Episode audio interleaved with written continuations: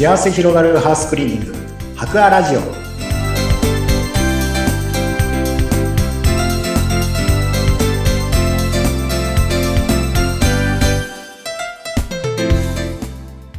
こんにちは。株式会社博アの糸井健二です。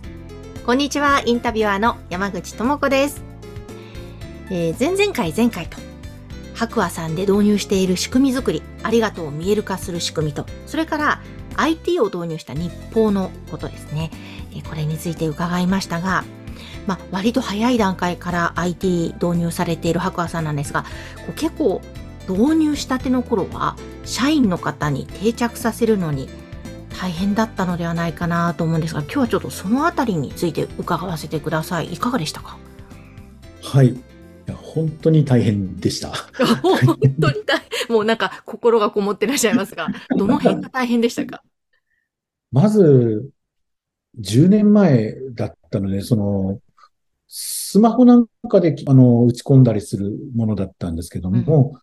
そもそも弊社のスタッフたちが、あ今は結構もうスマホ当たり前になってるんですけど、10年前ですから、まだスマホがそれほど、あの、普及しきってなかったですし、パソコンなんかも扱えない人がたくさんいた。まあ、現場スタッフたちは普段パソコン使うことなんかもまずなかったので、うん、スマホ使えない、わからない、パソコンもわからないっていう人に、うん、えー、これから IT を使ってどうこうなんていう話をしてもですね、うん、いいですね、それなんていう人は一人もいなかったですね。はい。えー、これどうやって定着をさせていかれたんですか？そうなんですね。やっぱり、あの、言ったのがですね、あの、全員研修みたいなことでやろうと思ったんですけども、全員一斉のせでやっても、なかなか実際、教わったところで使わないと慣れていかないので、うん、使ってもらわなきゃいけないなと思ってですね、えー、まず使わせることをしっかり考えていったんですけども、はい、一つ良かったのはですね、これが顧客管理の仕組みとか、お客さんの情報を打ち込めっていうと、やっぱりハードル高かったと思うんですけども、この IT 日報っていう形での導入だったので、日報ですから、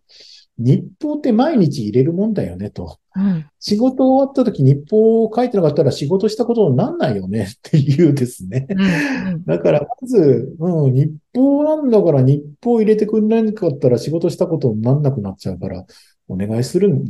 ね、悪いけど入れてねっていう、まず入れるっていうところはそこで、あの、明確にすることができたのがありましたね。うん。うんなるほど。はい。あとはその上で、まあ、弊社の場合ですね、一人あの、だいぶ年配のスタッフの方、女性のおばちゃんが一人いたんですね。もう本当に元気で明るくて、で、声が大きいおばちゃんだったんですよ。うん、もう社長、なの私わかんないよ、難しいよってこう散々よく、私がこんなんね、私やったら大体壊れるのよ、こんなのとかなんかそういうふうにすごく言ってるおばちゃんってですね。はい。そのおばちゃんをちょっと捕まえてですね、うん、えー、そのおばちゃんに簡単に使えるよね、と。いや、まあ仮に S さん、まあ S さんという方なんですけど、その S さん。うんうん S さん、電卓使えるよねと。電卓は使える。今、そろばんで計算してるの？電卓使ってるのって言ったら電卓だと。あ、うん、電卓使えるならね、このスマホって使えるから大丈夫だと言ってです。で、そのおばあちゃんに S さんにですね、あの、しっかりと使い方とか、そしてそれを使うことで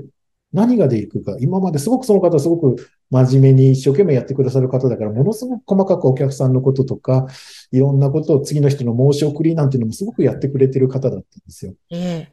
でもそれをそこまでやっても、紙で書いてるものってなかなか他の人には、が、あの、探せなかったり見つからなかったりとかで、うん、いうこともやっぱり多かったんですよ。それが、これ使うとね、全部こういうので見れるようになって、こんな風になって、こんなすごく良くなるんだよっていう風になって、で、ちょっとずつできる範囲から教えていくと、これすごく、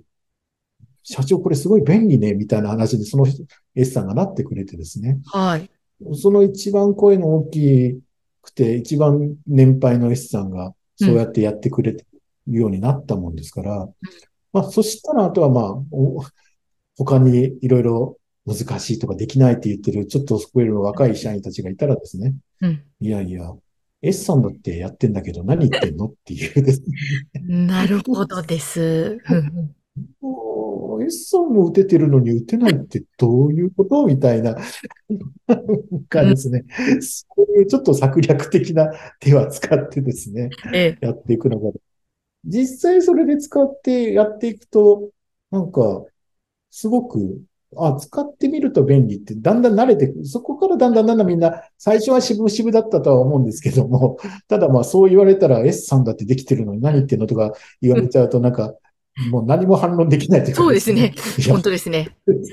やばい。やらなきゃ。それはまあ、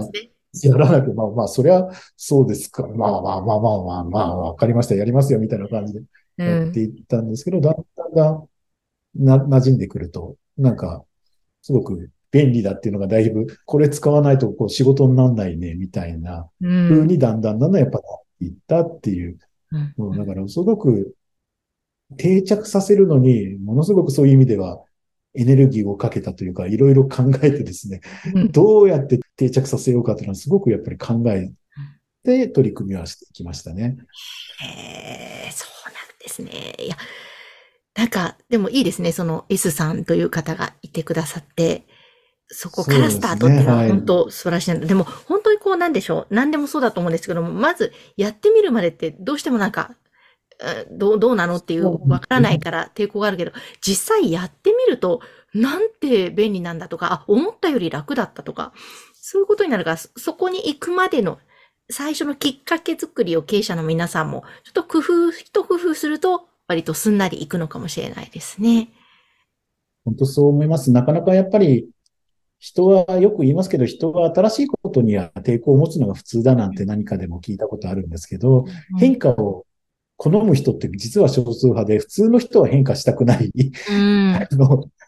今のままでいいと思ってる人の方がほとんどだなんていう話も私も聞いたことあってですね。どうしても経営者ってどっちかっていうと変化を好む人が多かったりするんですよね。はい。常に新しいものを求めたがるとか、そこにすごく社員とのギャップがやっぱりどうしてもあって、うん、経営者は常に新しいものをいろいろやりたがるんだけど、社員の方は、なんか、またなんかやんなきゃいけないの、またなんか新しいこと覚えなきゃいけないのっていうので、うんうん、抵抗を持つ場合がやっぱ多いかなと思うので、そのあたりはすごくそれをやることで結局プラスになるんだよ、結局楽になるんだよっていうのをしっかりとちゃんと分かるように伝えていくこと大事だなってすごく思いますね。うん、とそうですね。ああ、そうか。結構ね、今も IT 化している会社がどんどんどんどん増えていると思いますので、じゃあそこで、えどう、例えばまあ特にベテランさん、あと大御所さんとかがのスタッフが多い場合は特にどう馴染ませていくか、そんなちょっと今日はポイントとなるお話をしていただきました。はい。はい、えー、ぜひ皆様の会社経営の参考にもなさってみてください。そして、白亜さんは茨城県を中心にハウスクリーニングを展開している会社さんです。もし興味がありましたら、ぜひ番組、この概要欄にホームページ掲載しておりますのでご覧ください。糸井さん、今日もありがとうございました。ありがとうございました。